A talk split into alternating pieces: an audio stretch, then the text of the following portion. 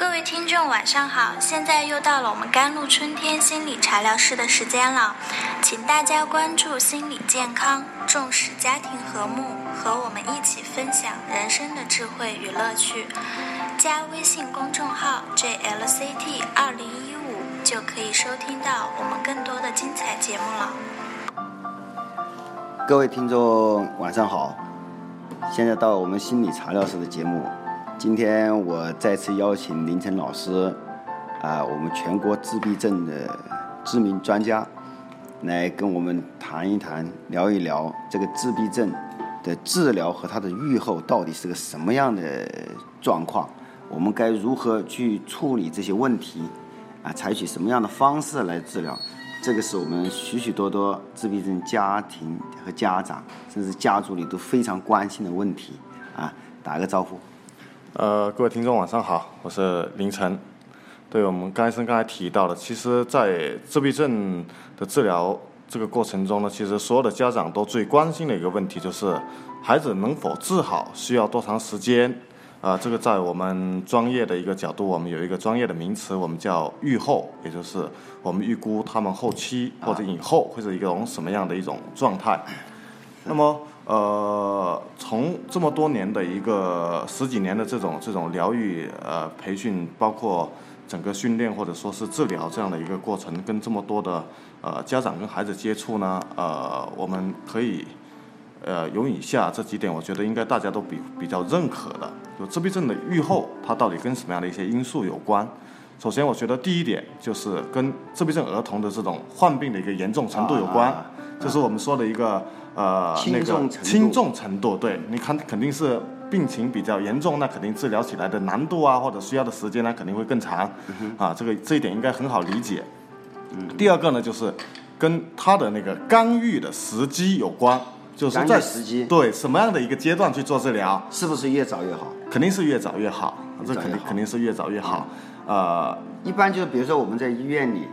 呃，一个小孩子他出生了。对，呃，然后到了他家的人发现他有什么问题，然后他才会去见医生，然后怎么样确诊？这个是在一般是在什么样的年龄？这个这个随着我们那个对自闭症这一方面的关注，还有自闭症知识的一个普及，现在这个确诊的一个年龄阶段呢，也是比较趋呃越来越来越早的。像以前基本上很多在确诊的时候已经是到了五岁、六岁、七岁了，甚至是哦，就到了到了这个年龄段，就读书的时候，对，发现哎，什么孩子去到学校跟别的孩子不一样，或者孩子怎么到了这个阶段还不说话，这个时候才开始去去求医问药，甚至以前会有这种情况呢，因为呃这一方面的知识还。还有得不到推广，还有这方面的人才呢，比较差。呃，这方面的人才也比较少，所以很多时候还会出现这种误诊的情况。就去医院看了，我们当初也去看了，医生说没问题，然后过了一段时间还是觉得有问题，不断的去求医问药，到最最终等到错过了这个年龄段才确诊为自闭症。现在比较好，现在基本上都在筛查过对一个筛查一些各这方面的一些经验跟技术也得到一些提升，现在基本上都在一周岁左右就很多就会被确诊出来了。一周岁，对，其实很多时候一些比较专业的一些专家，他们很多时候在孩子就是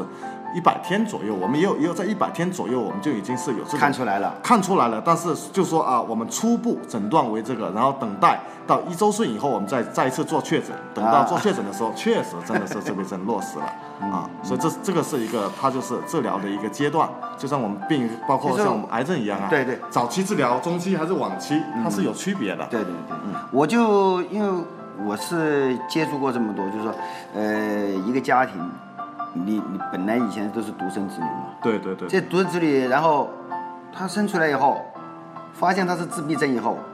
哇，整个家庭都抓狂啊！对对对，所以我们我我我经常有这样一句话，就是说一个家庭里边，呃，有一个孩子被确诊为自闭症，这对整个家庭来讲，它是一场灾难。灾难，确实是一场灾难，太痛苦了。对，所以我们我们还是回到回到刚才那个主题，就是它的预后，除了跟呃患病的严重程度，还有干预的时机，那么这两个如果我们都是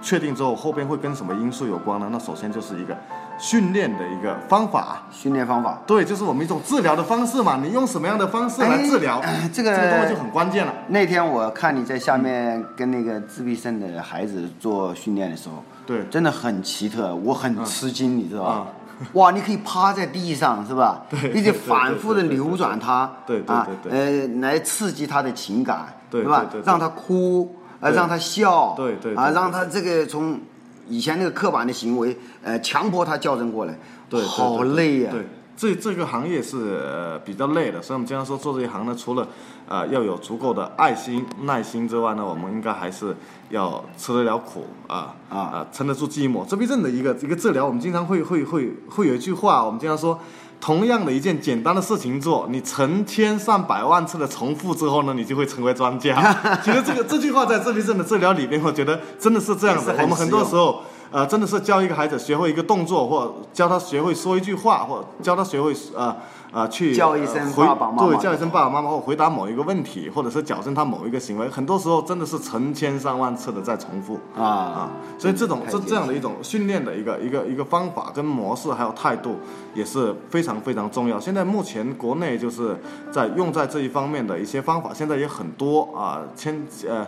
千奇百怪的各家各家各各派的，他们都有各自的一对对对。些观点，但是因为它没有有统一的，对，因为用的比较多的就是呃我们的应用行为分析疗法啦，啊嗯。结构化教学法啦，什么感觉统合治疗法啦，啊阿尔夫音乐教学法啦，啊啊听觉统合治疗法啦，包括一些什么地板时光啊啊什么那个其他。呃，各类什么社交游戏啊，等等等等，有很多，已经很多，多到多到我们现在都已经有点数不清了。嗯，但是我的观点是，我不管他是哪家哪派，能够让孩子有变化、有进步、有效果的，当然是它才是好东西。所以我有我有我有一句有在这个行业里边，我有一句座右铭，我是这样讲的：有效果比有道理更重要。你啊有有出效果了，你才是最好的一个。对对对对对一个一个一个。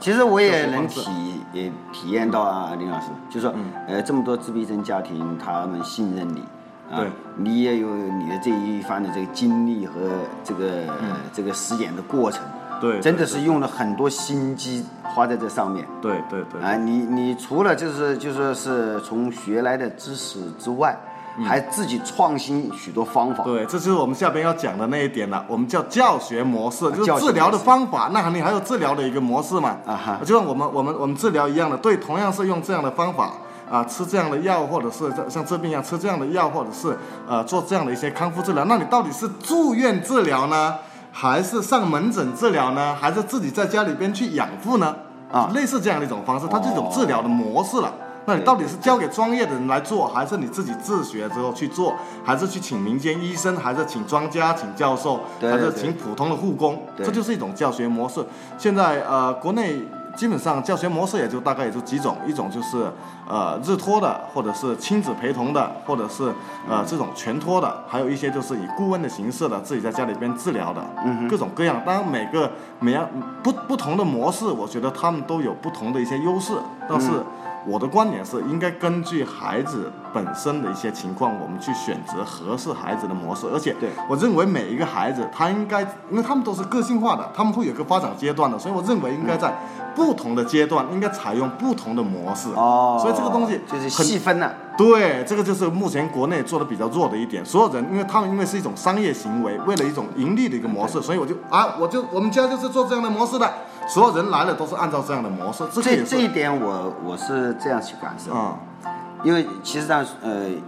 每一次一说到自闭症的时候，其实我自己有点心寒，是吧？对对因为因为我看见有一个孩子他不说话，而且他这个刻板动作啊，总总是这样，对我这个心理也是一个冲击。对对对对。一个冲击，我我甚至不敢去碰他。嗯，我碰到他一哭，然后我心里就哎烦了就烦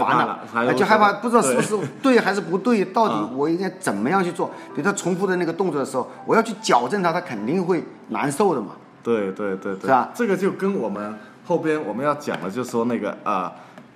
就是作为那个专业人士，作为受训者的，就是呃专业人士受训者他的一个那个水平的高低。哦，嗯，比如同样一个孩子交给你来做，嗯。跟交给我来做，或者是交给家长来做，对，我们花用同样的时间。呃方方法，用同样的模式，用同样的时间，我们三个人做出来肯定是不同的效果。哦，这就是专业水平的一个高低，这个东西也是关于到他自闭症的一个预后的一个情况。当然，除此之外，我们还有一个什么，就是我们训练，就是治疗的这他的一个呃，我们怎么说呢？应该说他那个，呃，程度，就是我们我们我们用来做的那个我我觉得我应该用什么样的语言来表达会比较比较你是说的那个特性、不是，就是我们那个训练的时候，它的那个强度，强度？对，相当于我们治疗的时候，我们用药的那个药量，哦，让你来做。对我们俩，可能我这方面相对来说比较专业，然后相对来说，呃，刚才您可能是没那么了解，对。但是，呃，我们俩如果花同样的时间来做，可能你你比如同样的时间，同样精力理解了肯定要好。我理解了。对，那么你做三个小时，我只做一个小时；或你做一天，我只做一个小时，那肯定效果还是你要比我好。啊我我我就这样，比如说我在抑郁症啊、焦虑症，对或者是这个精神分裂症，对我胆子就大。对，你很专呃，其他的他不熟，他可能用量、用药就比较小，说话呢他就很小心、很在意，对怕伤害到对方。对对但是我呢，做的很熟，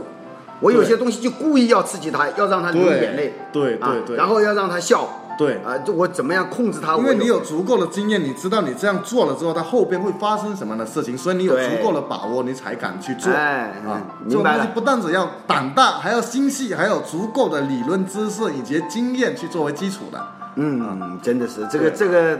他这个就是这个专业。对，所以我说摸索出来的许多东西，它是要通通过实践。我也就是说，我们中山，其实你到中山来是中山的一个福音呢、对对啊。我我我我我不这个不是说是你什么东西啊，因为我们在中山真的这一块是是个缺项啊。我也跟政府说了，这个是个缺项，但是我们中山真的差不多有两千两千个孩子。嗯，估计还不止，可能还会有一些边缘状态的。啊对对对对。对。那么，呃因为他们在这个逐渐长大的过程当中，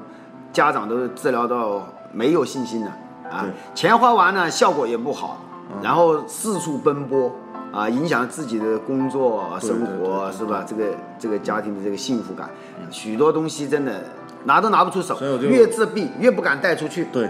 啊，嗯是吧呃？希望我们这次我的到来，还有我们甘露春天这个项目的工作逐渐的开展，能够给家长更多的信心。对对对对，我我觉得这一个是是一定会有效应的，对啊，嗯、那么所以我我个人觉得，就是说从治疗这个角度的的单一单体来说，嗯，我们必须要中山要有一个这么样的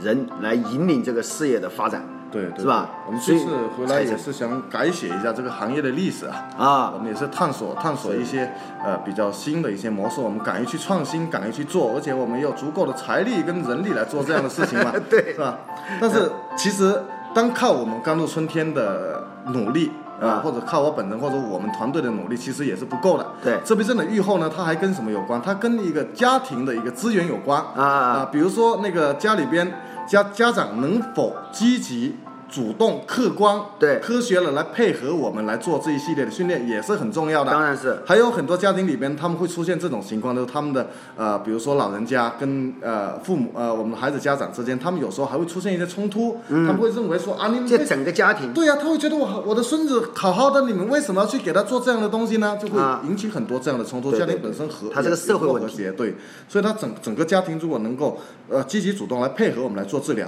那这个事情也是呃效果也会受到影响的但是还有一个问题，啊、